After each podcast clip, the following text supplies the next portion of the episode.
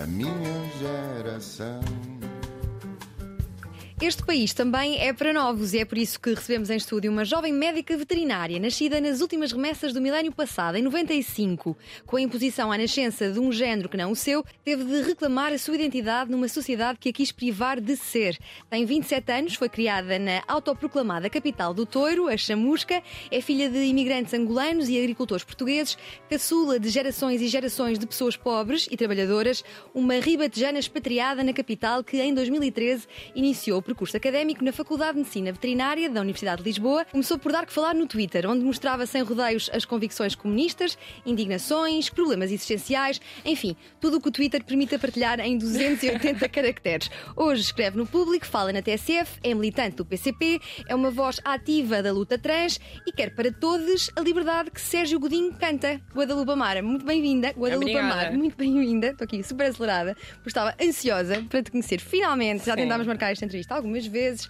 E eu desculpa começar já uh, com uma questão meio uh, filosófica e existencial, mas nós estamos a gravar este episódio no dia 31 de março. Sim. Dia da uh, visibilidade trans, por tua vontade. A seguir vai entrar abril, o mês da liberdade, e eu não resisto a perguntar-te o que é, que é ser livre para ti. Honestamente, eu tenho vindo a perceber que a liberdade que mais me importa, tendo em conta que sim, no nível individual também também assinto e senti na, na, pele durante muito tempo, durante grande parte da minha vida, o que, é não, o que era não a ter, não é? Hum. Tê-la reprimida, tê-la privada, mas a liberdade que mais me importa é a liberdade coletiva e que só é conseguida se houver justiça para todos. Por isso, daí dizer que que a liberdade que eu quero é a liberdade que é cantada por, eh, por Sérgio Godinho, que eu só creio que haverá liberdade e que eu só sentirei a liberdade, inclusive para mim própria, quando eu sentir que os direitos de todos estão assegurados, que toda a gente tem, tem acesso a, a, à paz, ao pão, à habitação, saúde e educação. E foi no PCP que encontraste resposta para, para, essas, para esses Não, anseios de que os eu direitos. Sinto, eu sinto que pelo contrário, eu sinto que que senti esses anseios mais cedo e lá está, talvez por, por ter essa, essa necessidade, essa urgência de ser o que mais me move, esse tipo de injustiça, sim, acabou por ser no, no Partido Comunista Português, acaba por ser o Partido Comunista Português, um partido e que eu até então posso, posso mudar de opinião ao longo da minha vida, mas até então acredito de alguma forma, acredito, acredito na, na organização partidária dentro da política, acredito na nossa democracia representativa parlamentar. Tendo isso em conta, tendo essa crença, um, é o Partido Comunista Português, o partido que eu acredito que melhor defende, defende esses direitos e a nossa, a nossa Constituição. Que lá está, mais uma vez, falando sobre liberdade. Abril para mim sempre foi muito mais. Eu entendo que, que até agora. Um, durante muito tempo eu sentia a felicidade de Abril como, como me era passada pelas outras gerações, e que eu entendo que haja aqui uma diferença que uma diferença intergeracional que deve haver na forma como olhamos não só para o, para o passado, para abril, como para o presente. E basicamente eu sentia muito Abril dessa forma que, que, nos é passada, com a felicidade e o alívio de só já não vivermos numa, numa ditadura, sabes? Uhum. E que eu entendo que para muitas outras, para muitas gerações passadas, que esse seja um sentimento por terem vivido sob ditadura, sob toda a, eh, a repressão e violência que era, que era inerente, que o sentimento de só deixarmos de viver numa e passarmos a viver em democracia, que já de alguma forma seria suficiente. Eu cada vez mais me sinto insatisfeita com a nossa democracia, eu diria, e, e insatisfeita com talvez o que eu considero um processo incompleto de abril que lá está o, o facto de Abril não ter sido cumprido e que Abril para mim e Liberdade para mim, tendo em conta o, o teu ponto de partida e fazendo, e fazendo a associação, que significa muito mais do que, do que lá está, do que só só não vivermos numa ditadura. Abril prometia Abril prometia muito mais do que do que isso e essas promessas não são só sentimentos que eu creio sentimentos ou desejos pessoais meus abstratos, mas sim são promessas e premissas concretas que, que foram que foram colocadas em, em, tinta e papel no que é hoje um documento pelo qual eu tenho muito carinho e que eu creio que a maioria das pessoas, infelizmente, que, que mais responsabilidade e poder político têm, no país, o têm descurado muito, que é a Constituição da República Portuguesa. E sim, eu acredito, e daí também acima de tudo, por isso, sim, me sentir, eh, sentir que estou onde devo estar no Partido Comunista Português, sim, acredito que é, que é o, o meu partido que melhor defende, defende a Constituição e os direitos nela consagrados. Mas o que é que falta para cumprir Abril, então? Garantir esses direitos, que de todos são. são são garantidos que as pessoas ninguém tem não, não existe uma, um acesso generalizado da, da população a, ao direito à habitação ao direito à saúde ao direito à educação. Portanto lá está para mim abril o ponto de partida como é óbvio seria uh, iniciar uma instaurar uma democracia não é? Sair da, da ditadura mas prometia muito mais, lá está. E essas, essas promessas são as promessas que estão, que estão consagradas na, na Constituição e que este, até serem cumpridas para todos, para mim não, não está cumprido. Sim. E sentes que o PCP ainda é apelativo para as novas gerações, além de dançarmos a Carvalheza no Avante, que é apelativo para qualquer geração? Eu sinto que cada vez é mais, honestamente. Eu sinto que a ideia de que, de que o partido é só um partido de, de pessoas velhas, uh, pá, que, é, que é errada que não corresponde à realidade. Não é o que, o que eu vejo. O que é que tu vês na tua participação? Não é o que eu vejo na, nas nossas organizações, nas nossas ações, e vejo cada vez mais uh, jovens nos últimos anos um, aproximarem-se a nós, inclusive eu, que só me tornei militante há cerca de dois anos e, e pouco. E como eu, muitos mais, também e é algo que devo, pronto, que é algo sobre o qual devemos debater e não ter medo de debater, e é algo e tudo isso é algo que eu tento fazer eh, na minha, na minha postura pública. Um, de não ter medo de debater e de criticar, eh, eu sinto, o, o meu próprio partido quando, quando acho, considero que, que assim eu devo fazer. E apesar de, de, ter sentido nos últimos anos muitos, muitos jovens a aproximarem-se ao, partido e de alguma forma terem mais consciência política, algo que eu é algo que eu congratulo e, e, pelo qual eu me sinto feliz, não só de sentirem, uh, de se aproximarem a, ao meu partido, mas na nossa geração no geral e nas gerações mais, mais jovens, um, ah, de sentir que há muito mais consciência política e envolvimento político do que, do que na geração in between, sabes? Então, há muitos jovens no PCP? Sim, eu diria que sim, honestamente. Mas sim, deixa-me acabar o meu calma, raciocínio. Calma. Tenho, tenho muito isto de, de raciocínio e déficit de atenção por, por medicar, que, que não fugindo também à, às críticas que devem ser feitas, que apesar de, de ter sentido muitos jovens a aproximarem-se, na mesma altura que, que me aproximei e que, e que continuam a fazê-lo, porque lá está, vêm, vêm como como está o estado atual das coisas, como o capitalismo impacta a sua vida e, e, cada vez mais têm consciência para isso e consciência de que partidos estão do, do lado que combate, combate essa opressão. Mas, uh, ultimamente, também tenho sentido muitos camaradas jovens a afastarem-se do, afastarem do partido e que eu sinto que se que lá está, que a sua luta é, é a minha luta e, e deveria ser uh, a luta do partido, a afastarem-se por, pá, por algumas questões que eu considero completamente legítimas e válidas, e por mais que eu não as sinta ainda de um modo que me leve a eu própria me distanciar, lá está, conferir-lhes alguma, alguma validade, nomeadamente casos que já se tornaram QB recorrentes de, de expressão de transfobia por parte de alguns. Mas muitas vezes o, PCP mostra-se um partido conservador. Eu olho para ti e uma progressista. Como é que Sim. tu eu acho, geres essa dualidade? Eu, na verdade, eu acho que eu acho que é bastante progressista querer, um, querer reestruturar a sociedade. E o PCP e, quer reestruturar a sociedade. E o PCP, como é óbvio, quer reestruturar a, a sociedade. De, não, não se identifica com este sistema e quer um sistema novo. Exato. Exato. Isso para mim. Isso mais para... do que reestruturar. Que, que, mais, sim, exato, mas que mais.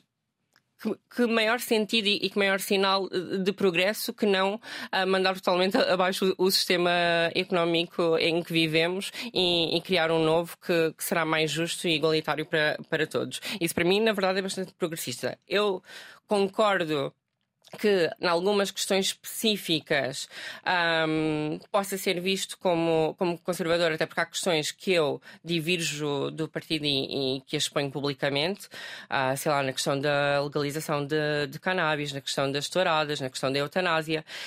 Dentro destas questões, ainda assim, há muito poucas cujas justificações eu não compreendo, entendes? Por exemplo, mesmo no caso da eutanásia, eu não partido, não partido a, opinião, não partido, não partido a, a, posição que tomam, mas eu, eu, entendo o porquê de a tomarem e acho importante existir um partido que, que a tome com essa justificação e não só com é um atentado à vida ou quer que seja, sabes? E, não só com uma base judaico-cristã. De... E, como é que viste a forma como o PCP se relacionou com a guerra na, na Ucrânia, que parece ser a mancha maior dos Sim. últimos tempos? Eu achei só honestamente um, o, que, o que daí seguiu das suas posições um, das suas posições públicas sim acho que aconteceu muito de má interpretação e de extrapolação e de exacerbação do que, do que poderia estar ali. Eu acho, eu concordo com, com a posição do partido relativamente, relativamente à guerra e, e não acho que acho que como é que eu ia dizer? Que, que, sim, que de alguma forma houve alguma deturpação do que, do que é a posição original. De que houve algum aproveitamento político para, para pintá-la de uma forma muito mais radical e lá está muito mais apologista, de facto apologista do, de Putin, de, da invasão, a invasão que desde o início honestamente foi condenada. Portanto, eu, eu Mas houve não... até alguma dificuldade em usar esse, esse termo invasão? Sim, sim. Acredito Como que é que tu, é assim, enquanto jovem, eu... a olhar para aquilo, te relaciona? Porque eh, já há pouco disseste nem sempre concordas com o teu partido. Sim, exato. Faz parte da nossa caso, liberdade. Sim, e além de. Pronto, e há os casos em que não concordo, não tomaria a mesma posição, como é o caso da, da eutanásia e das touradas. Não, da eutanásia e da legalização da cannabis, mas que entendo a justificação que, que usam para tomarem a posição que, que, tomam. Há o caso, por exemplo, da, da posição das touradas, em que não entendo a justificação que usam. Para Nesses mim, campos, não, inclinarias-te mais para, para o Bloco de Esquerda? Eu não sei porque é que teria que, eu não sei porque é que teria que me inclinar. É assim, para neste... votar, na inclinação de votos. Sim, sim, sim, mas imagina, também podes dizer que, por exemplo, no caso da eutanásia, inclinaria mais para a PS, não é? Podes, e a, podes e a perguntar-te a seguir, livre, por podes exemplo. Usar o mesmo... E aliás, eu queria chegar ao PAN, eh, tendo em conta a tua consciência climática e ambiental, tendo em conta também a tua área uh, profissional, és médica veterinária, uh, porque, porque não o PAN eu não, e o PCP? Eu não considero, honestamente, nunca considerei, nunca considerei o PAN. Não acho que seja um partido, nomeadamente ecologista. Acho que teria que, que ter uma, uma visão uma, visão de facto uh, socialista e anticapitalista para o ser.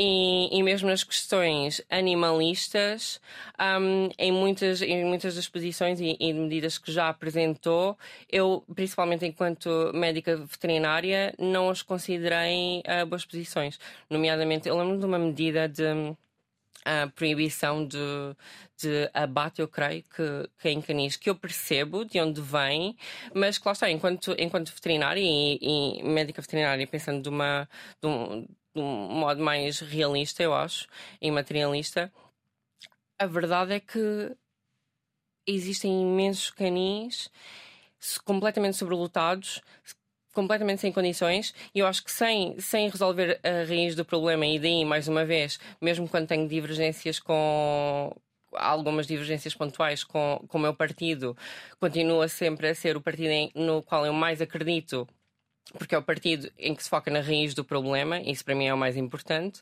Uh, e lá está, mais uma vez, creio que em algumas posições como, como, essa, como essa do PAN, que não era, não sei, não, não considero um partido que, que faz uma, uma boa análise de, das situações que tenta resolver, dos problemas que tenta resolver e que provavelmente acabariam por ter mais um impacto mais negativo, inclusive até nos próprios animais, porque esses canis vão continuar a não, a não ter apoio, a não ter condições, não vão, não vão aumentar o número de canis até, até esse problema ser resolvido. Entendes? Quando é que surge a tua consciência ética animal e como é que decides o curso que vais exercer no, no ensino okay. superior? Vem desde as memórias de infância em que foste exposta a matanças de porcos? Então, consciência ética, eu sinto que honestamente talvez até tenha vindo, talvez até tenha vindo mais tarde. Uh, o, uh, a minha tendência, o que me levou a, a iniciar o meu, o meu, percurso académico e escolher, escolher medicina veterinária, na verdade, isso eu consigo, eu consigo explicar, uh, consigo explicar muito bem, porque eu acho que tem muito mais do que ser uma, uma paixão minha, sabes? Ou algo. Pronto, um desejo meu para o qual eu estava absolutamente consciente do, do que tomaria, do que seria, do, uhum. que, do que queria dizer na verdade, para mim foi, acima de tudo, ser algo que eu desde pequena disse que queria, como eu acredito que a maioria de muitas pessoas, muitas crianças dizem quando que... Eram, quando eras pequena e te perguntavam o que é que queres ser quando fores grande, dizias médica veterinária? Sim, exato. Mas como eu acho que muitas crianças dizem, sabes? E sempre foi algo que. Eu dizia professora e cabeleireira, acho que médica veterinária. Mas eu sinto que, eu sinto que muitas crianças, muitas crianças, por ser animais, gostam de animais, então. Eu, eu acho que é, que é uma profissão comum que crianças dizem que gostariam de ser quando, quando Astronauta não, nunca quiseste? Não, por acaso não. Eu, honestamente, lá está. A, a, que eu dizia sempre era esta, nunca houve, nunca houve uma outra opção. E isso era muito alimentado e reforçado pela minha família. E que eu acho, e, isso, como é óbvio, teve um impacto em mim e acho que condicionou muito a, a minha decisão, porque, ao contrário, ao contrário de talvez se eu dissesse que queria ser bailarina ou algo do género, provavelmente essa minha, esse meu desejo, essa minha escolha não seria tão, tão bem, pronto, tão, tão apoiada, tão bem vista, tão bem vista do ponto de vista familiar. Mas, tendo em conta que a minha família tem toda um baixo grau de escolaridade, uh, sempre vieram sempre de, gerações e gerações de pessoas pobres, trabalhadoras, um, ah, viam no na hipótese de ser médica veterinária, lá está, em hipótese de, de maior segurança, de maior estabilidade, até, não sei, algum tipo de hum, autoridade social, sabes? Conferiam nisso, não é? Vais ser doutora. E, então isso era muito fomentado, eu acho, ao contrário de que se eu, se eu, se eu provavelmente tivesse escolhido ou tivesse dito outra, outra profissão, talvez não fosse a mesma forma. E depois, depois tinha, tinha sucesso escolar, não é? Então, eh, basicamente, todo o percurso era: ok, quanto melhores notas tiveres, quanto, quanto melhor não só quando melhores notas tiveres, mas depois no final do teu percurso de ensino básico e depois finalmente ensino secundário, quanto melhor a tua média for, deves ir para os cursos que, que ela permite. Sinto que é esta noção para a maioria das pessoas, para as pessoas que lá está, não sabem, não sabem tão bem, não têm tanta consciência do que, do, do que mais gostariam de fazer, e eu e acredito que a maioria das pessoas com 17 anos não sabe bem não sabe exatamente o que será o que será melhor para si, o que mais se educará assim. Então, só o facto de ir tendo muito sucesso, sucesso escolar no, no ensino básico, ok, se, uh, sucesso escolar no ensino básico, vais para o curso de Ciências e Tecnologias porque é que haverias de ir para, para humanidades, queres, queres não ter emprego? Isto era o tipo de coisas que, Sim, não, é nós tipo ouvíamos, ainda, ainda, ainda devem ouvir. Mas, por outro lado, ah, eu lembro-me de entrar, ah, ah, de entrar no, no curso de Ciências e Tecnologias e pessoas que, pessoas adultas com mais consciência, claramente, com talvez mais, mais educação para, para este tipo de temas um, e que me conheciam de alguma forma espantarem-se com o facto de eu ir para ciências e tecnologias, porque claramente me, me sentiriam mais, mais apta para línguas e, e humanidades. E depois lá está, é, entretanto, no, no curso de ciências e tecnologias seria uh, uh, o curso para, para o que eu teria mais hipótese seria, seria medicina veterinária. Eu nunca considerei medicina humana e, e depois havia muito isso dessa, dessa teimosia desde criança, sabes? Isso é muito interessante. é muito interessante. Já eras muito decidida desde, desde pequena. Sim, uh, mas imagina, por, por, mas era uma decisão, mas era uma decisão que era claramente influenciada pela opinião dos outros. Agora eu tenho, agora com mais maturidade e mais consciência, enquanto pessoa adulta, eu tenho essa noção que era claramente influenciada uh, pela, pela opinião dos adultos e pela validação validação Sim. e pela validação que eles atribuem, atribuem a esse desejo, sabes? Eu lembro-me de ouvir muitas vezes pessoas da, da minha família, pessoas que me eram próximas, dizer Tu és a única que uh, desde o início disse que queria isto e conseguiu e continua, e continua a batalhar por isso. E mesmo eu já estando no curso e não és, estando a primeira, assim. és a primeira licenciada da tua família? Uh, com mestrado. A minha irmã foi a primeira licenciada, eu creio.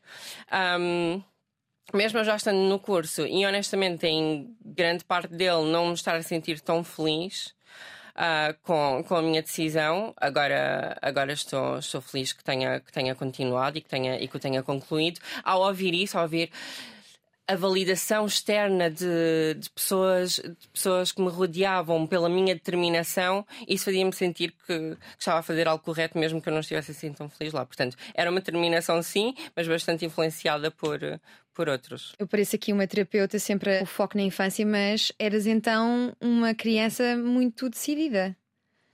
Sim, de alguma forma. Obstinada. Sim, sim. Acima de tudo.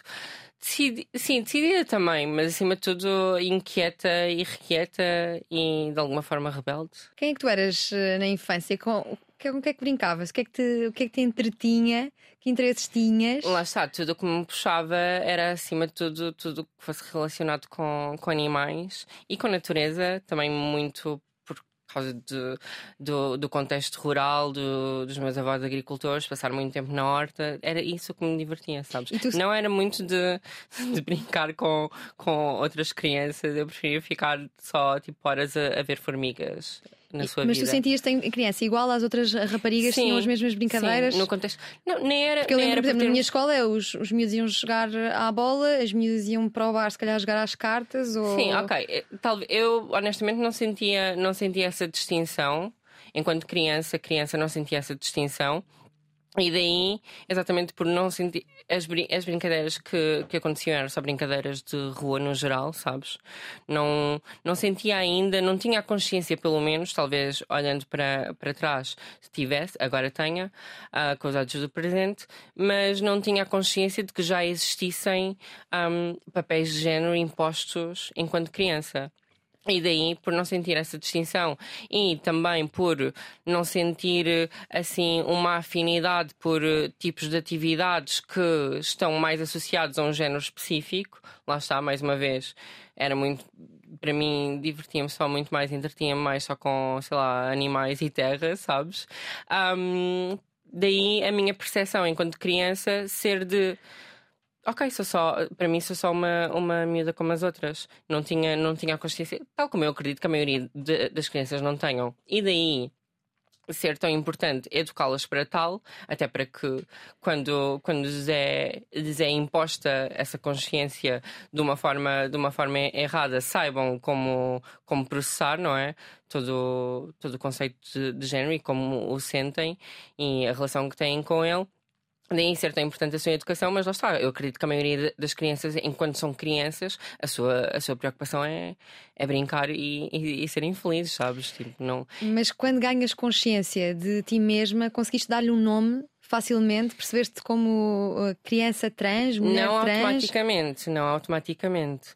Lá está. Uh, houve a primeira fase só não, não fazer ideia de que essa distinção era feita pela sociedade não, não por mim, mas pela forma como, como outros já me, já me viam e já me tratavam, mesmo que eu não, não tivesse noção disso. E depois, eh, até certa altura, mesmo que as crianças não tenham essa consciência, há um momento em que, em que é incontornável, um, em que não, não conseguimos só continuar a ser ignorantes que e é conscientes e infelizes, que, que, sim, que eu acredito que para mim pelo menos foi, para outras, para outras crianças, e a experiência de cada pessoa trans e não binária é sempre única. Não é? Há, há pessoas que, que, só, questionam, só questionam o seu género e o binómio de género uh, muito mais tarde na sua vida, não é? Portanto, então, a experiência sim. de cada um é diferente. Para mim, pessoalmente, eu senti exatamente na, na puberdade, porque foi aí que eu já não, já não conseguia uh, manter-me nessa ideia uh, minha, desse meu mundo, em que me via só como uma miúda como as outras e que não tinha noção de como a sociedade me, me via Sim. de forma diferente. Aí, aí é, é, existe um confronto obrigatório com a distinção que a sociedade faz entre, entre rapazes e raparigas e entre pessoas cis e pessoas Mas sentias mais trans. estranheza com o teu próprio corpo ou com o que os outros viam no teu corpo, em ti? Eu acho que ambos, ambos, ambos. Na puberdade acontece, acontecem ambos. Ou seja, uh, sentia bastante estranheza que, que lá está, que, uh, à qual podemos dar o nome de disforia de género, de incongruência de género com o meu corpo, comigo, comigo própria, não é? Ah, por, por lá estar, se até então me via só como uma miúda como as outras, ao, ao iniciar a puberdade, o desenvolvimento de características sexuais secundárias e tudo mais, e claro que comecei a. nem era a questionar-me, porque não tinha essa, essa maturidade e essa informação para o, para o fazer, mas a sentir que sim, que algo de errado estava, estava a pensar no, no, no que que eu acreditava que devia ser o meu crescimento natural, não é? Um, que, que, se, que, e que o via traduzir no meu corpo uh, na forma como, como lá está, não estava a desenvolver uh, da mesma forma que as, outras, que as outras raparigas, não é? Tu falaste de disforia de género. Para Sim. muitas pessoas desta geração, da minha geração, Sim. é um conceito que as pessoas já dominam, mas este programa passa ao domingo, uh, na RTP3, à tarde. Temos um público mais velho, de outra geração, que pode bem. não estar a par do que, do que é esta disforia de Ainda género. Bem. O que é pessoas, que é? As pessoas que estão menos a par são as pessoas que mais devem ouvir falar sobre, sobre estes temas, não é? A ignorância é algo que é completamente normal, todos nós somos ignorantes sobre imensas coisas, não é algo que, que nos devamos sentir mal sobre, uh, sobre sermos. Uh, devemos só ter eh, a humildade de reconhecer que somos, não é? E de, e de ouvir. Um, e, o que é sim, é que é disforia de género? género. Que é que, como é que é crescer com ela, no fundo? Sim, disforia de género basicamente é, lá está, esse, essa incongruência que, que se sente entre o género que nos foi imposto à nascença e o que é o nosso género. E, e sim, se podes, tu podes sentir essa, essa, essa disparidade uh, na tua relação contigo própria e com o teu corpo e na forma como as outras pessoas tratam com os papéis de género, um, ah, com a, inadequ a inadequação a papéis de género, aos pronomes e a, e a tudo mais, não é? Portanto, é um desconforto que tão tal forma visceral que condiciona a tua saúde mental e a tua saúde física que tem como base tu não não, só, não, não, não haver uma harmonia entre o que é o teu género e um, a forma como o vês em ti mesma, no teu corpo e a forma como o vês na interação que tens com outros e na forma como a sociedade te vê, entendes? Porque essa harmonia, por exemplo, no meu caso, foi conseguida ou seja, a disforia de género, que até então, apesar de, pronto, de ser-se trans, já não ser considerado uma, uma patologia há, há imensos anos, disforia de género ainda é algo que, que necessita de um diagnóstico, não é? Portanto, se formos por aí, por esse, por esse contexto médico e clínico com o qual eu cada vez mais discordo, não é? Porque se, se não consideramos ser trans uma, uma patologia, também não, provavelmente não deveria ser necessário um diagnóstico médico e clínico. Um, mas diria que a minha disforia de género foi curada, entre muitas aspas, ao, ao ir conseguindo essa, essa harmonia. Entendes? Pelo processo, o tal processo de transição que, mais uma vez, eu espero que cada vez mais esteja, esteja também em, desuso, em desuso, cá em desuso, porque.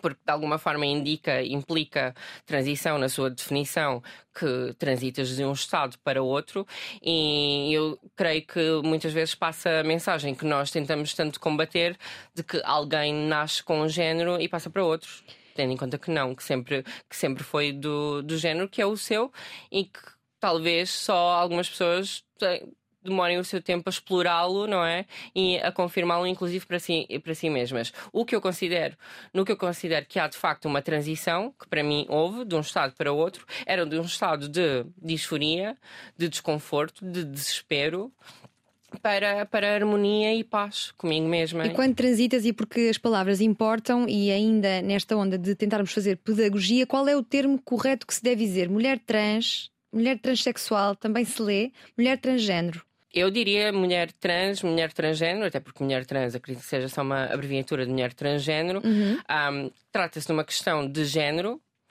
acima de tudo, e não de uma questão sexual. Eu pessoas trans que se identificam como mulheres transexuais ou como pessoas transexuais, eu acho que cada pessoa se deve identificar como, como, como queira, e mesmo que eu acredito que, que o possamos problematizar e, e, discutir e debater o porquê da utilização deste termo e a forma como nos últimos. no passado se tornou algo pejorativo. Um, e como eu também considero honestamente cientificamente incorreto, de certa forma, porque há muitas pessoas. Transsexual um, implicaria, de certa forma, uma, uma, lá está, uma mudança de sexo, algo do género, algo que implicasse, lá está, que subentendesse uh, esse tipo de cirurgias. Uh, quando pessoas trans e mulher, pessoas trans, pessoas transgênero, um, é um termo muito mais abrangente e, e, pronto, e que de certa forma inclui todas as pessoas que não se identificam com o género que lhes foi atribuído Mas à nascença. Ainda lemos muitas vezes a palavra transexual. Esta palavra Sim, é correta? Errada.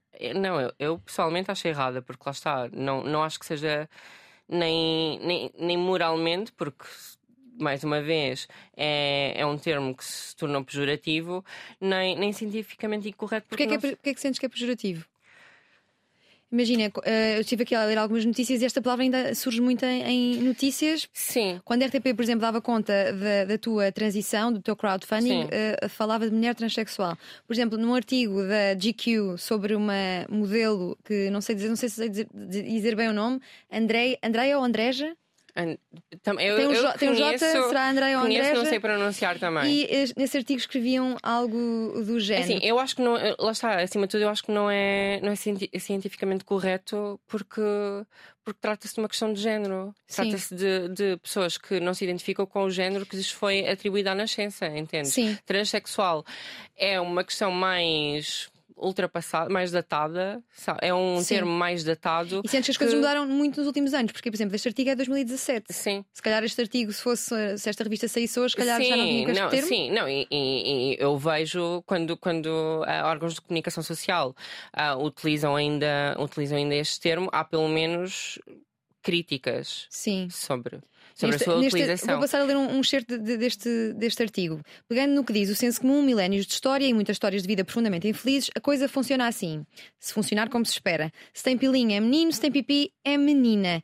E depois menciona o Chesterton, um escritor e filósofo que observava a determinada altura no livro O Homem, que era quinta-feira, um livro que eu recomendo já agora, a maravilhosa previsibilidade dos comboios e dos metropolitanos. Entra-se numa carruagem, na expectativa de sair numa determinada estação, e pronto, faz-se a viagem e sai-se na estação esperada. Quem utilizou o metro de Lisboa saberá apreciar apreciar. Quem utiliza o método de Lisboa saberá apreciar a maravilha do cumprimento deste tipo de expectativa, mas mesmo em lugares onde o incumprimento é raríssimo, acontecer o que é previsível não deixa de ser maravilhoso, tendo em conta tudo o que poderia ter corrido de outra forma pelo caminho.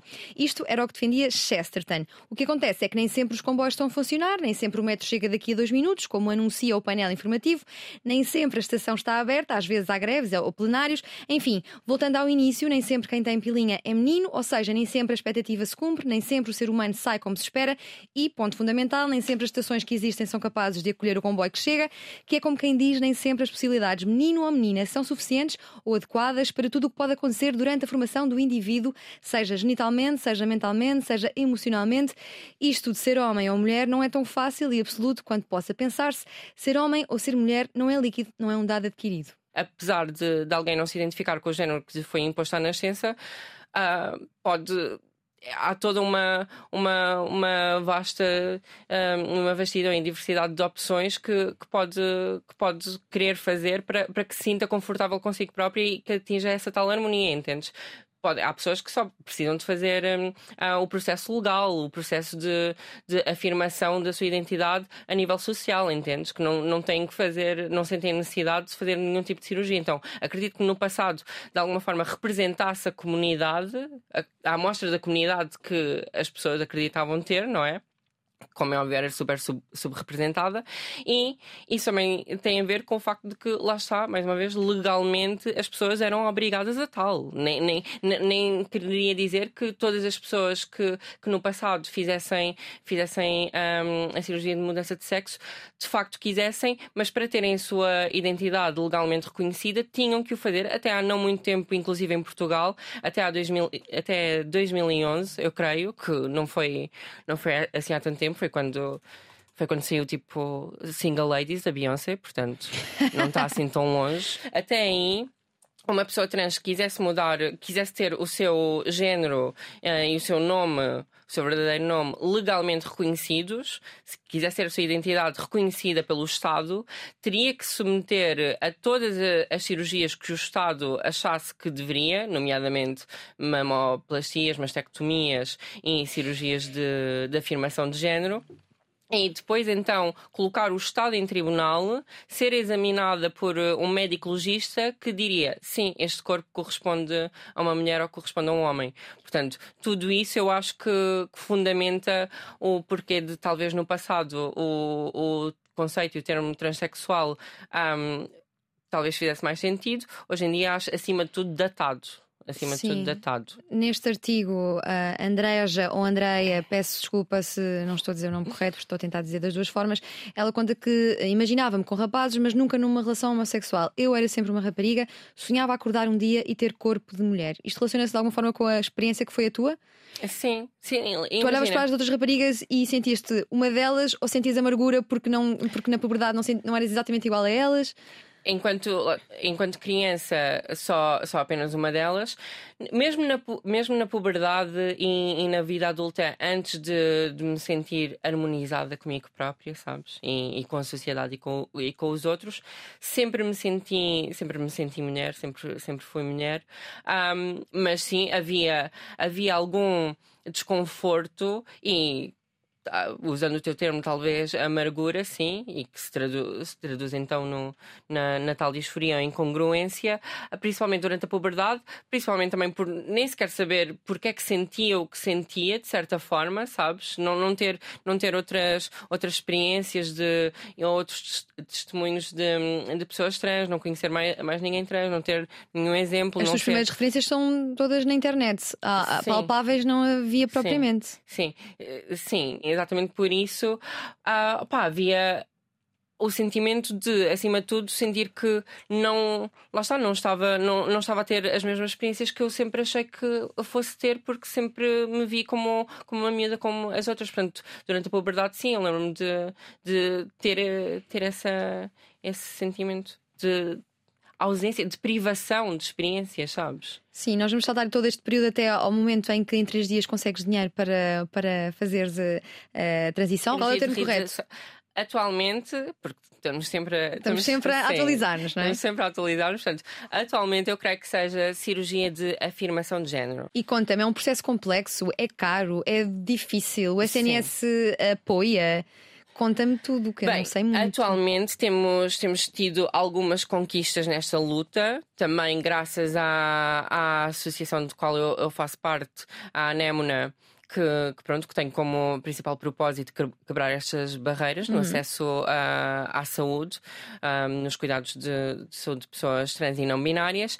E, na verdade, lá está, nos últimos anos uh, conseguimos uh, que uh, criassem uma nova unidade de saúde especializada e que, de facto, está capacitada para, para realizar este tipo de, de cirurgias no Porto, no Hospital São João. E agora, mais recentemente, apesar de eu acreditar que ainda não estão operacionais, mas já foi, já foi uh, aprovada nas, nas autarquias, um, na, na Câmara Municipal em Lisboa e também eu creio que em Faro. Mas até então, ou seja, até há dois anos atrás, até à altura em que, em que, em que fiz o, o crowdfunding, existia apenas uma unidade durante todo. Eu não sei, para mim ainda, ainda é algo que me, que me espanta mais do que, mais do que me indignar e que mostra pronto, mostra o, quão à margem da, da sociedade continuamos, continuamos a estar. Até então eh, existia apenas uma, uma única unidade que era, que era a de Coimbra, a Urgos, e todas as, todas as pessoas trans e os, seus, os cuidados relativos à transição um, teriam que ser unicamente, unicamente realizados lá, o que, mais uma vez, é outro processo que nós, é outra luta que nós temos e essa ainda não apesar de se terem criado novas, novas unidades, ainda não, não conseguimos essa conquista, que é a descentralização de, de muitos desses eh, procedimentos cirúrgicos, porque há, há alguns tipos de procedimentos nomeadamente mamoplastias e, e mastectomias, que, que poderiam ser feitos por vários tipos de, de cirurgiões de, de, mama ou de,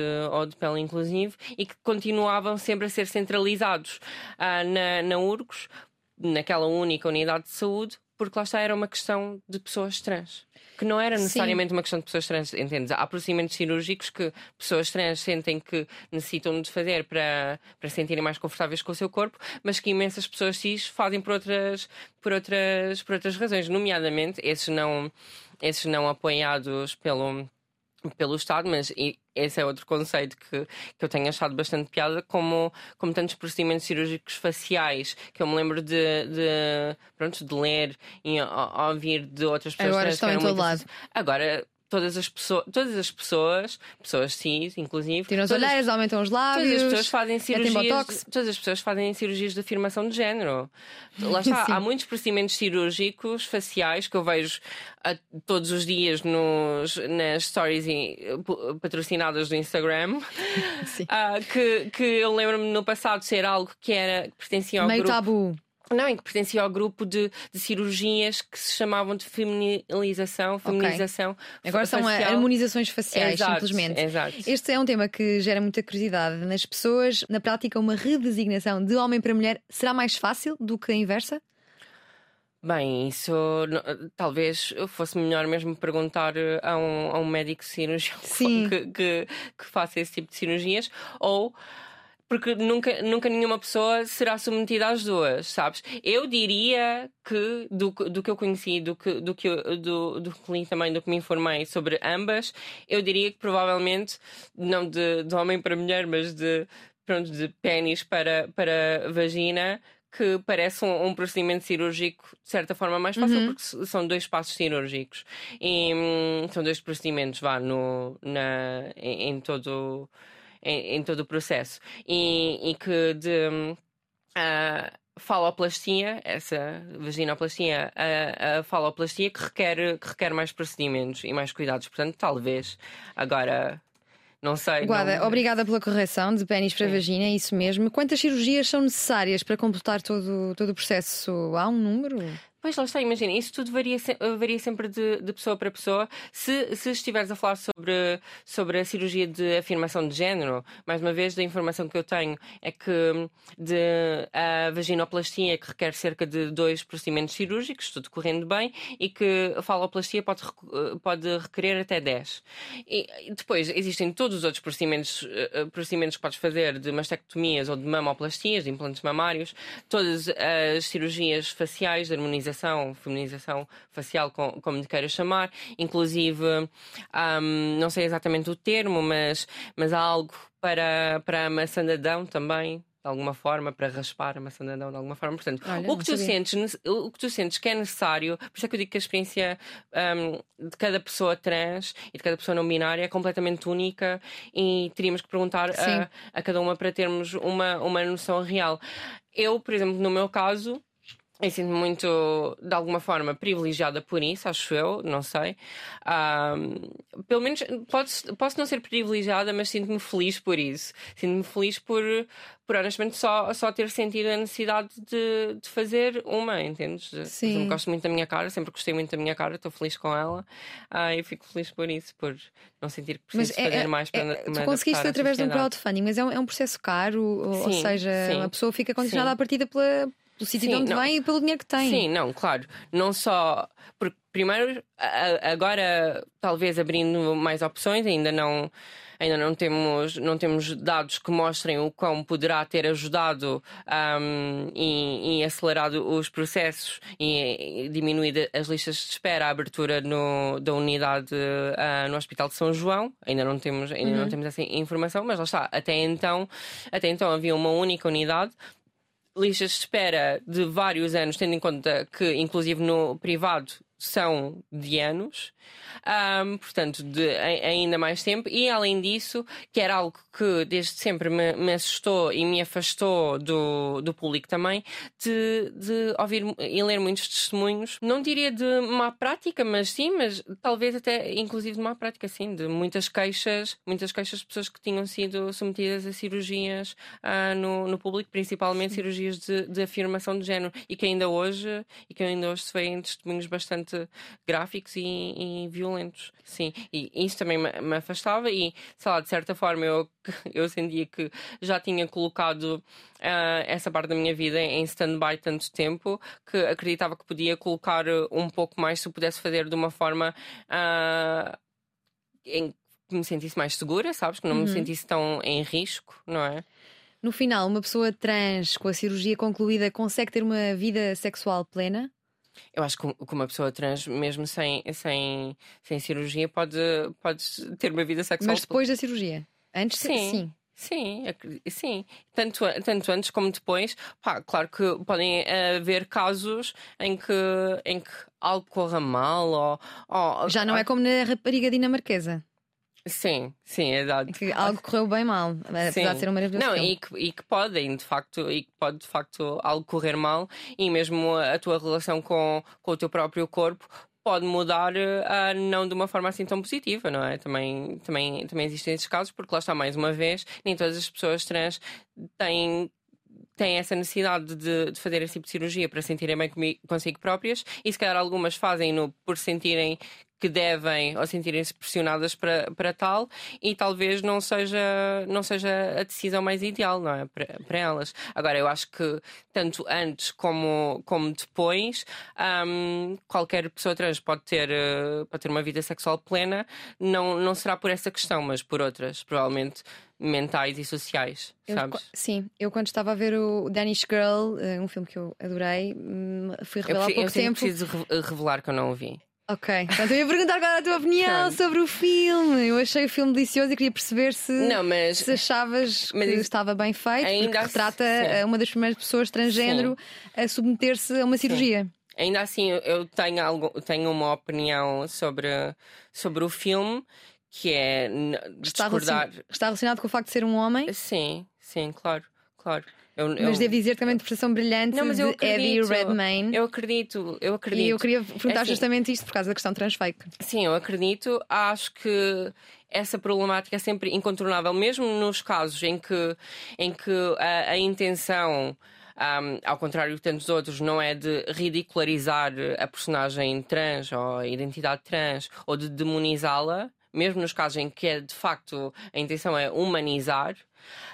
Um, pronto, é sempre, é sempre uma problemática que eu creio que, para, para mim, pelo menos, é, é, sempre uma questão incontornável que é a mensagem, por mais bem planeada, bem delineada, bem intencionada, um, que passa subliminar, que é, é, continua sempre a ser Sim. um homem, a, a ser um Sim. homem eu percebo o que dizes de, e, de mulher. e, percebo que a questão da representatividade, da é representatividade é que, mais do que nunca isso é... é a base de toda mais do que também também a representatividade mas para mim esta questão ainda é mais pode ser mais grave e mais importante porque eu não sinto tanta indignação ou que algo está, uh, está tão errado e, e, sei que muitas outras pessoas trans também não sentem quando é alguém do mesmo género, mas cis a representar, um, a representar uma, uma pessoa trans. Por exemplo, há o caso de uh, Felicity Huffman em Transamerica, que acho que ganhou até um Oscar por, por esse papel. Uh, e pronto, quando são, honestamente, quando são mulheres cis um, a representar mulheres trans, existe a problemática da representatividade. Pessoas trans já têm tão, tanta dificuldade no acesso a este tipo de oportunidades que quando é criado, nem quando é criado um papel para de Sim. alguém trans, essa, esse papel é dado a, é, é, dado a uma pessoa que de, facto, que de facto é trans e que não está só a representar o que é ser trans, entendes? Mas, mas aí é só, seria só a questão da representatividade. No caso de ser um homem cis um, a, a representar, por exemplo, uma mulher trans e vice-versa. Pronto, eu acho que é esta problemática que eu pessoalmente, sendo, sendo uma mulher trans, não consigo ultrapassar, que para mim a mensagem, por mais subliminar que seja, é que está na base de toda a transfobia que, que sofremos, toda a violência que, que, que sofremos, que é de é um homem eu percebo, uh, empatizo com, com, com, o teu, com o teu raciocínio, mas não pude deixar de me sentir encantada a ver aquele filme Sim, e, e, ver bem. a interpretação brilhante daquele ator que eu não sabia a história sequer Sim. e fui vendo e vi ali a Lily nele, não, sabes? Sim. E, e que é, como é que nós poderíamos tentar equilibrar isto? É temos mulheres trans a fazer papel, muitas mulheres trans a fazer papéis de mulheres? Sim, sim. Não, acho que não. Mulher, só haver um acesso, um acesso mais igual. E aí já não sabes? seria problemático que Não, uma pessoa não trans faça um papel de trans. Mais uma vez, Como é que se atingiria um Isso equilíbrio? para mim é corrigir isso, é- essa solução que, que deste e, que, e com, com a, a qual eu concordo. Para mim, isso seria corrigir a representa- a representatividade, não é? Ver Uhum. a representatividade e a desigualdade no acesso a oportunidades, não é? Ver pessoas trans, ah, ver pessoas trans no, no teatro, na TV, no cinema, a representar o- qualquer papel que seja, não, não sendo necessariamente um papel de, de uma pessoa trans. Para mim, isso resolve o problema da representatividade. Agora, a questão de, de ser um homem cis a representar uma mulher trans ou uma, uma mulher cis a representar um homem trans, isso para mim será sempre algo com o qual eu não consigo moralmente concordar. Ahm, Ainda assim, fico sempre fico muito feliz que haja bons trabalhos feitos dessa forma, com essas decisões artísticas, que tenham um impacto positivo nas pessoas, que eduquem, que eduquem outras pessoas, que sensibilizem outras pessoas, apesar de, apesar de discordar com com, com essa escolha, não é? Ne- Nesse filme em específico, com certeza há de ter sensibilizado muita gente para, para a questão de trans e pa- para as lutas que nós que, que travamos. Portanto, ainda assim há de, há de ter um, um valor, sabes? Sim, eu gostava agora de apelar à- capacidade de síntese que revelas ter no Twitter para a próxima questão, porque eu tenho muitas questões ainda para te Desculpa. fazer sobre, não, sobre eh, esta questão transfake. Como é que achas que foi, como é que Portugal eh, lidou com esta, com esta polémica? Acho que, acho que Foi, eh, de uma forma exagerada. Acho que, mas enriqueceu o Portugal- debate, saímos mais ricos a partir de- desse, desse acontecimento? Bem, ah, consegui. Foi a, a única forma de protesto. Que já muitas formas de protesto tinham sido levadas a cabo por, ah, por esse movimento, por esse grupo de, de ativistas. Foi a única forma de protesto que de facto conseguiu algo concreto, não é? Que conseguiu ahm, que uma mulher trans fosse. estivesse. ah, fosse contratada para, para representar o, o, o papel, não é?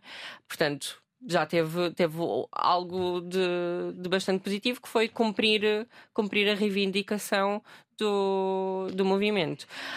Agora, Mas sobre. Portugal já está em ponto repousado, já está a atingir a, a ma- a maturidade no que toca a discutir estes, estes temas. Não, e- não, e, é- e sim, claro que, que eu vi a forma como. Pronto, a forma como muitas pessoas, pessoas até que consideraria próximas à causa, que de facto que se sentiram afastadas, que se sentiram apoquentadas. É assim, eu acho que isso não, eu acho que isso não deve ser razão para que este tipo de protestos não aconteça, aconteça menos, ou que, ou que que os protestos tenham que moderar. É, foi, foi muito isso que eu senti da, da reação, da reação em, em, em- massa de mu- muita gente, essa reação reacionária, de, de que, de que os protestos deviam ser mais Sim. moderadinhos, deviam moderar os protestos. Assim não, assim é demasiado, mas eu acho que isso é algo muito português, não, não tem a ver só com. ah, aqui vim- vimos exemplificado, mas mas eu acho que é algo muito. Nós não estamos habituados a, a, a ser tão. Um, ai, guess, acredito que de alguma forma agressivamente confrontados com, com os problemas que nós, enquanto sociedade, temos que resolver, ou que devíamos resolver, e olhar para os nossos próprios umbigos e preconceitos e de que forma estamos, pode- podemos estar ah, a apoiar e a alimentar ah, sistemas de opressão que no dia a dia nós dizemos combater. E achas que existe ou não alguma confusão entre eh, a orientação sexual e a identidade de género em Portugal? Eu espero que hoje em dia não. Não sei, eu, Do que vais apreciando à tua volta? eu- hoje em dia eu diria que não. Não sei, se calhar existe, mas eu não, não, não o vejo. E Acho sentes que há não. mais transfobia do que homofobia? Ah, sim, e sim. Não. De todo é algo que eu gosto de fazer ahm, as Olimpíadas da, opressão, quem é que é mais oprimido de quem. Ah, são, são, são todos sistemas de, de opressão e de violência que, que estão vigentes: homofobia, racismo, misoginia, transfobia. Agora, sim, eu tenho sentido que ultimamente e que é algo para o, para o qual não só eu como outros, outros ativistas, aliados, o que quer que, que te queiram chamar, temos alertado nos últimos, nos últimos anos, nós também temos temos muito este, este hábito de importar determinados movimentos sociais de outras culturas que de alguma forma nos são próximas, nem que seja pelo acesso a elas, principalmente Estados Unidos, Estados Unidos e, e Reino Unido. E, e se às vezes essa importação de movimentos tem algo positivo, como no caso de Black Lives Matter, noutros casos podem ser uh, importações de movimentos que mais, mais valia ficarem do outro lado do, do oceano. E, e, isso é o caso de, lá está, de, de uma onda de reacionarismo transfóbico que tem vindo cada vez mais a, a ganhar força, não só nas nos quadrantes mais conservadores à, à, direita, mas inclusive, inclusive na esquerda, inclusive nas pessoas que se consideram progressistas. Portanto, isso é algo mas que. Mas por que razão é que, é que parece existir mais compreensão social sobre uma orientação sexual diferente do que na aceitação da transexualidade? Mas eu sinto que, acima de tudo, por ainda que agora cada vez mais tentamos combater, não é? E creio que, e creio que fazemos progresso, mas por ainda desinformação e falta de falta de confronto e de interação com, com as nossas realidades, sabes? De sensibilidade para, para a questão uh, da luta trans. Falta de debate, falta de representatividade. Até há muito pouco tempo, lá está, a sociedade de alguma forma uh, agia como se não existíssemos todos estávamos mesmo remetidas um, a um lugar de silêncio e quando de silêncio, de exclusão, e nos poucos momentos em que de facto aparecíamos, nos os poucos passos que nos davam, um, lá está, tinham como intuito a ridicularizar, desumanizar, ou, de alguma forma apresentar-nos como, como uma atração exótica, entendes? Sim. E só agora, muito recentemente, mesmo eu sinto que, que esse progresso acredito que é a, a, questão e a luta que mais tem progredido nos últimos tempos, a, um ritmo, a um ritmo mais, mais acelerado, diria, mas também por isso, também por isso, daí agora a onda de reação. Não é? Sempre que, sempre que há assim algum progresso considerável, há uma reação que o estranha e que, e que o tenta travar, e eu acho que isso explica Sim. muito, eu acho que isso explica muito esse fenómeno que está a acontecer agora. Ainda assim, lá, lá está, acho que o que explica uh, o que explica é só agora, só agora pessoas estarem a ouvir falar sobre o que é sequer ser trans, só agora pessoas estarem uh, a ver pessoas trans, a ouvir pessoas trans na rádio, a ver pessoas trans na, na televisão e só uh, a existirem. Outros sabes? países, como o Brasil, por exemplo, já não, não é assim. Sim. Eu estive lá recentemente e notei que é uma sociedade que lida de uma forma muito mais, mais natural. Exato, porque lá está, de alguma forma já teve que ser confrontada com isso há mais tempo. E ainda assim, uh, também o país que mais pessoas trans mata. Portanto também ainda tem, tem muitas questões por resolver, mas, mas, mas ao mesmo tempo ah, já foi feita alguma, alguma normalização. Pessoas trans já ocupam altos cargos políticos, nomeadamente. A luta trans só vai continuar a existir na medida em que a trans, transfobia existir também, correto? Sentes que, sentes que a luta trans pode ser uma questão de tempo, de geração, que, que a transfobia está mais associada a outra geração que está cá há mais tempo? Ou também vês e sentes que existe uh, transfobia nas novas gerações? Não, sinto que existe transfobia nas novas gerações. Exatamente, lá está, porque estou, estou a sentir agora uma, uma nova onda, uh, uma nova onda de, de transfobia, de reacionarismo transfóbico, que lá está. Onde? Em que? Em que é que vês? de movimentos, movimentos de ativistas uh, críticos de género assim, creio que é gender critical, creio que é um dos termos que usam, que outro termo que, que, podemos, que podemos associar também um, é o termo TERF, uh, feminismo radical uh, trans exclusivo, creio que, se, que será essa a tradução. Vejo nesses movimentos que vêm que estão cada vez mais a ganhar força uh, no Reino Unido, nos Estados Unidos, cá também, cá também eu sinto já é uma problemática que desde há muito tempo tenho, pá, tenho alertado para, nomeadamente por senti-la em, em esferas mais à esquerda, em, em esferas onde me deveria sentir, acharia eu há uns anos atrás, agora, agora tenho mais consciência de que isso não quer dizer nada.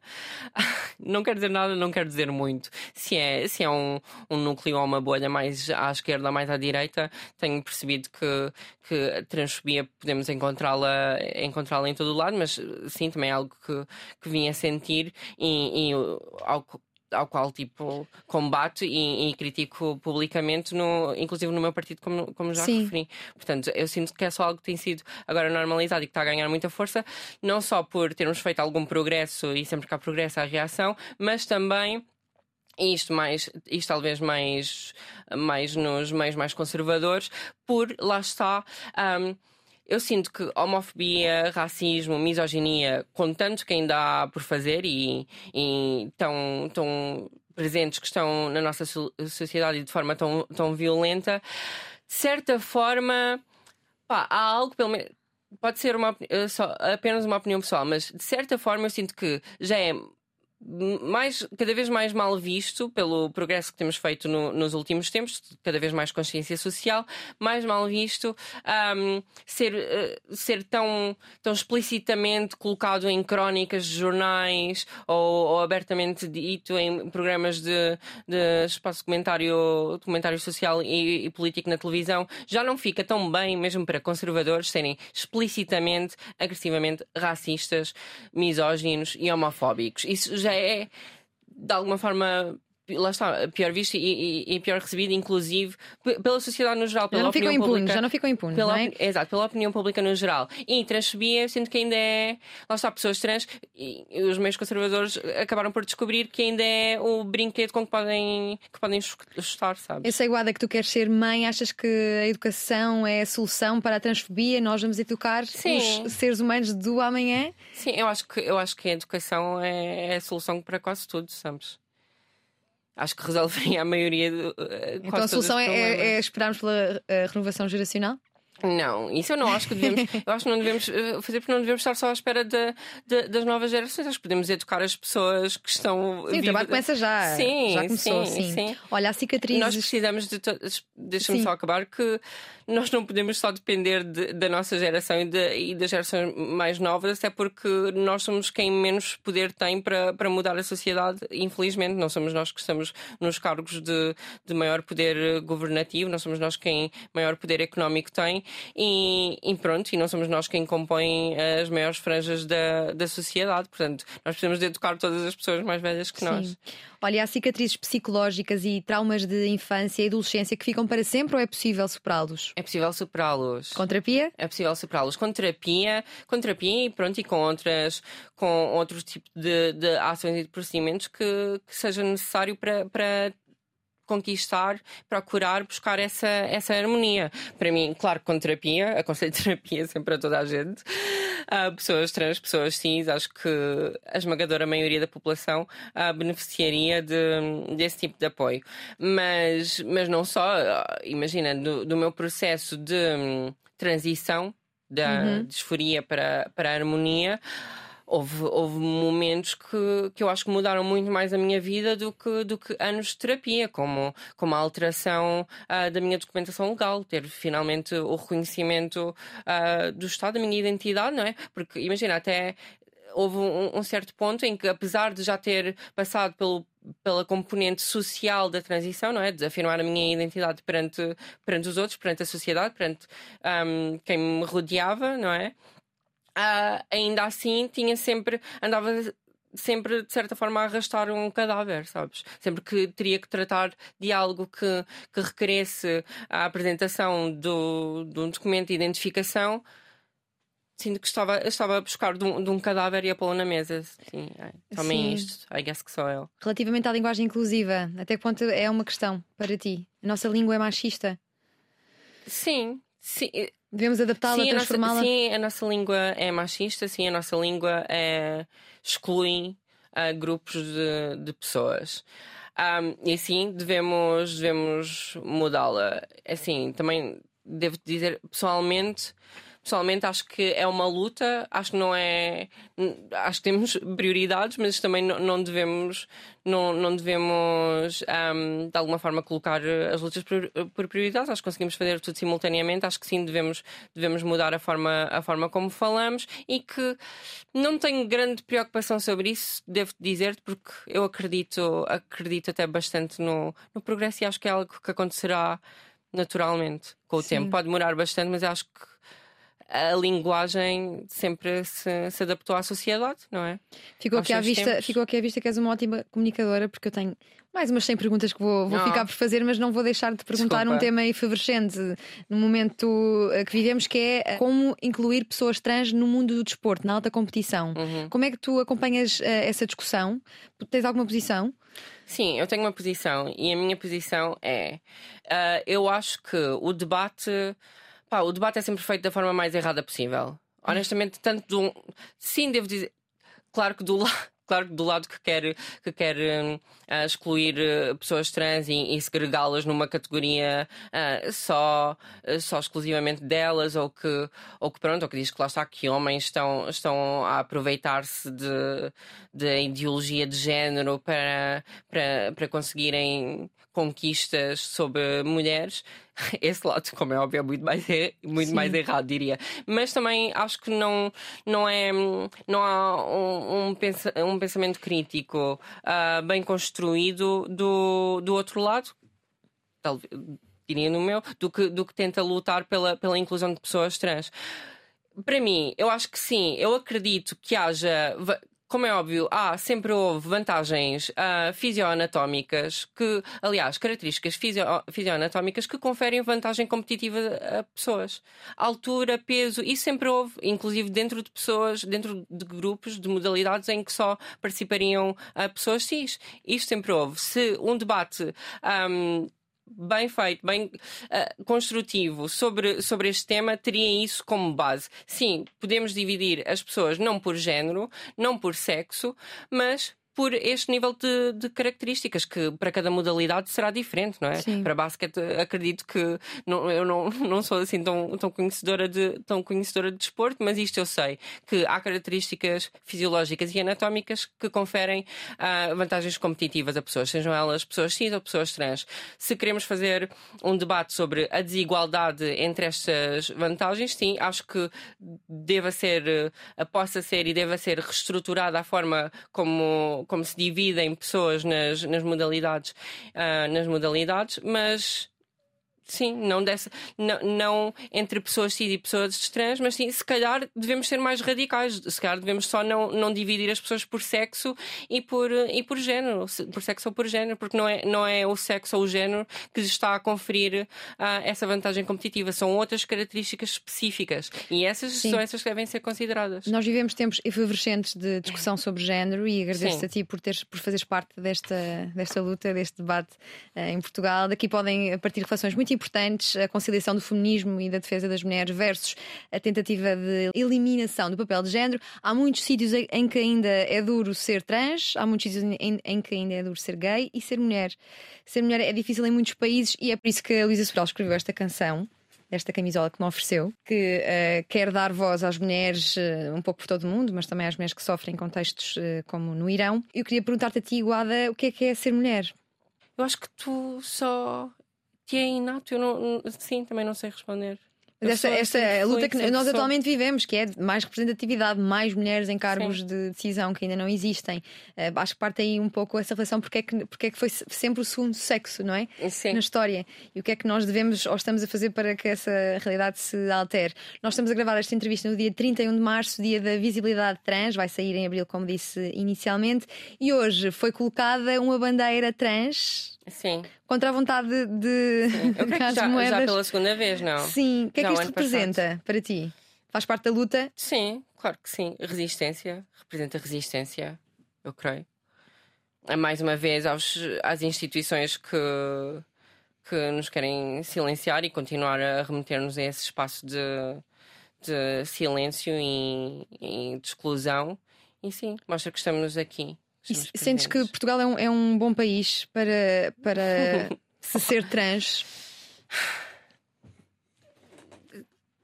Hum, eu acho que nenhum país, nenhum país ainda é bom para ser trans. Ah, acho que há países melhores e países piores. Acho que, acho que Portugal é um país relativamente bom para ser trans acho que seria, seria, essa, seria essa a minha opinião, porque, como é óbvio, é relativamente melhor do que, do que países onde, onde é ilegal ser trans, onde, onde é um crime uh, punido com, com prisão, talvez com morte até.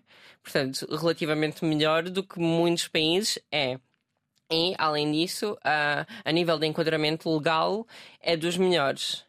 Agora, é, é algo que nós já já sabemos, já temos, temos essa consciência não só de não só de própria, pessoal, mas, mas a nível de estatística, que o que é o enquadramento legal, o que está no, no papel, nem sempre se traduz na, na, socialmente, não é? Na forma como, como a sociedade eh, trata e, e aceita este tipo de questões. Então, embora nós tenhamos um enquadramento legal bastante progressista no, no que diz direito a, a questões LGBTI, no geral, Uh, sinto que isso ainda está muito longe de se traduzir uh, na nossa sociedade. Mesmo nessa questão legal, quando já tens os novos documentos, ainda se enfrenta a problemas, por exemplo, ao nível do SNS.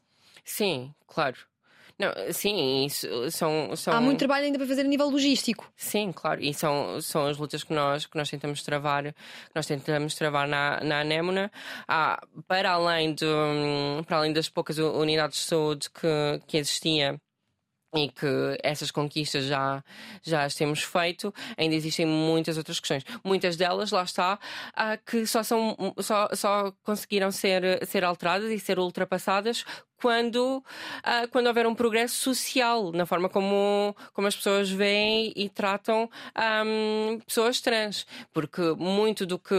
Um, um dos problemas mais basais uh, que, que encontramos no, no acesso à saúde, não só em Portugal, até porque em Portugal não há muitos estudos que, que o comprovem, mas, mas noutros países há, um, é o facto de muitas pessoas trans escolherem negligenciar a sua saúde, a sua própria saúde, uh, mesmo em em, questões urgentes, um, com medo do que já sabem, da transfobia que já sabem que passarão ao buscar, ao buscar estes cuidados. Isso é algo que só muda mudando a, mentalidade das pessoas, porque uh, o SNS, o SNS, as clínicas, os hospitais são, são constituídos por pessoas, não é? Portanto, enquanto as pessoas não deixarem de ser transfóbicas, as próprias instituições não deixam de ser transfóbicas. Ah, mas depois há outras questões também logísticas, sim, nomeadamente, por exemplo, a questão dos rastreios, que eu creio que já foi levada ao Parlamento, mas ainda não foi, ainda não, ah, essa alteração não, ainda não foi imposta. De que o facto de alguém mudar uh, o reconhecimento legal do seu género no, na sua documentação, no, no, no seu documento de identificação, automaticamente no sistema informático, no SNS, esse, essa, esse, essa letrinha muda e a pessoa é considerada não só, um, não só, por exemplo, homem, não é? Mas como tendo órgãos genitais masculinos. É assim, há, um, há aqui uma questão, e pronto, isto para dizer que automaticamente as pessoas, por exemplo, um homem trans, ao fazer a, a mudança legal, um, a mudança da sua identidade legalmente, automaticamente uh, é excluído do, dos rastreios para, para cancro do colo do útero, para, para cancro da mama, por exemplo. Uh, mas isto para dizer, isto na verdade tem aqui uma, algo basal muito mais grave que, que a mim me indigna mais do que enquanto pessoa, do que enquanto pessoa trans, enquanto mulher das ciências, eu acho, sabes? Uhum. Que é o Estado ser cientificamente incorreto.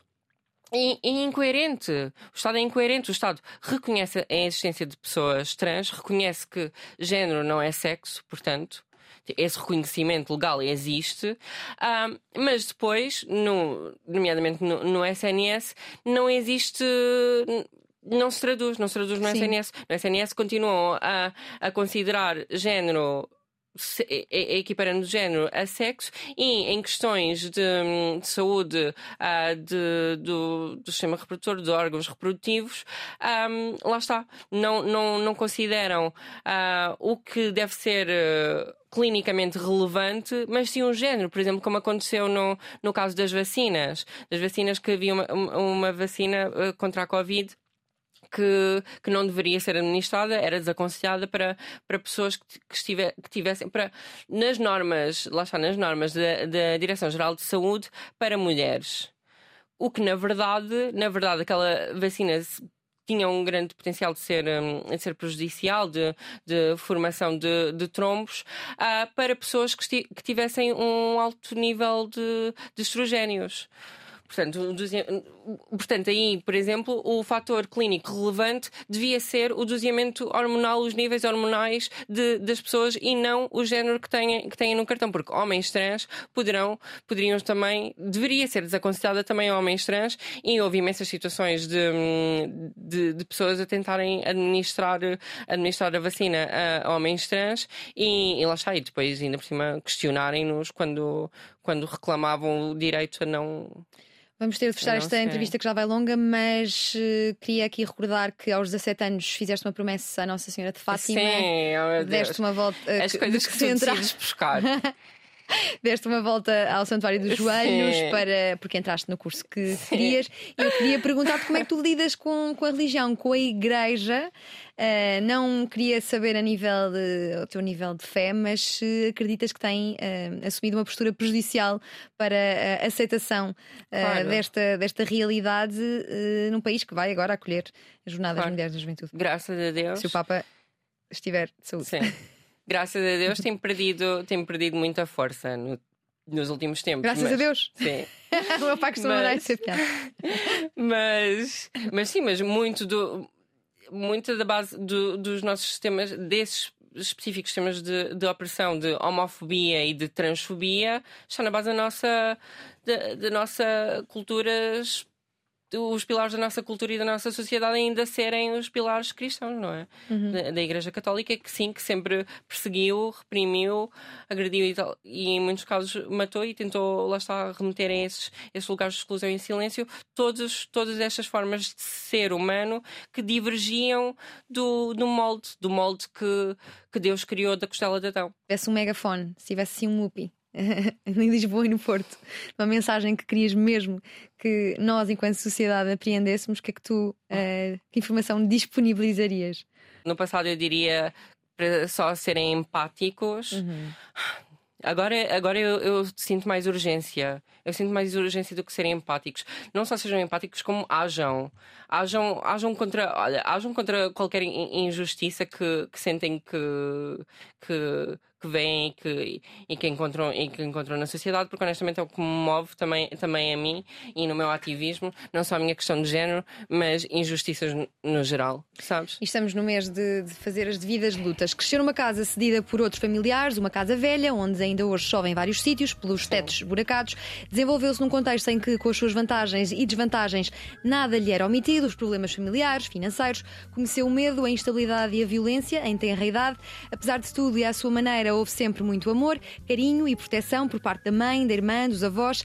A mãe ensinou-lhe o poder das únicas armas que temos para lidar com as adversidades e que são incontornáveis, são elas o humor e a esperança. Nos primeiros tempos na escola era indisciplinada, inquieta e tinha o hábito de desrespeitar constantemente as figuras de autoridade, era vítima de bullying e era bully também. No secundário a estratégia mudou, encontrou o prazer de aprender e continuou a alimentar o vício de competir. Cresceu com avós maternos muito próximos, que ainda hoje mantêm grandes hortas, sempre a produzir uma quantidade enorme de frutas e alguns animais. As matanças de porcos influenciaram a sua aversão à carne e cedo percebeu que não há tanto assim que distinga a carne que mastigamos daquela que temos debaixo da pele.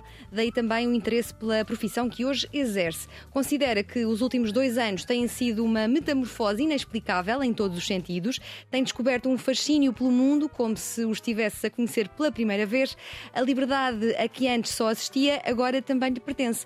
Nós cá estaremos para partilhar da liberdade de ser, sentir, opinar e agradecemos à Guadalupe Amar por toda a partilha da última hora na Antena 3 e na RTB3. Obrigada. Obrigada. Gostei muito. Extrapolamos todo o tempo! Desculpa. Você fala muito, Ah, pá, menina! desculpa. Eu Você perco fala, muito. fala, fala. Que- O que vamos fazer?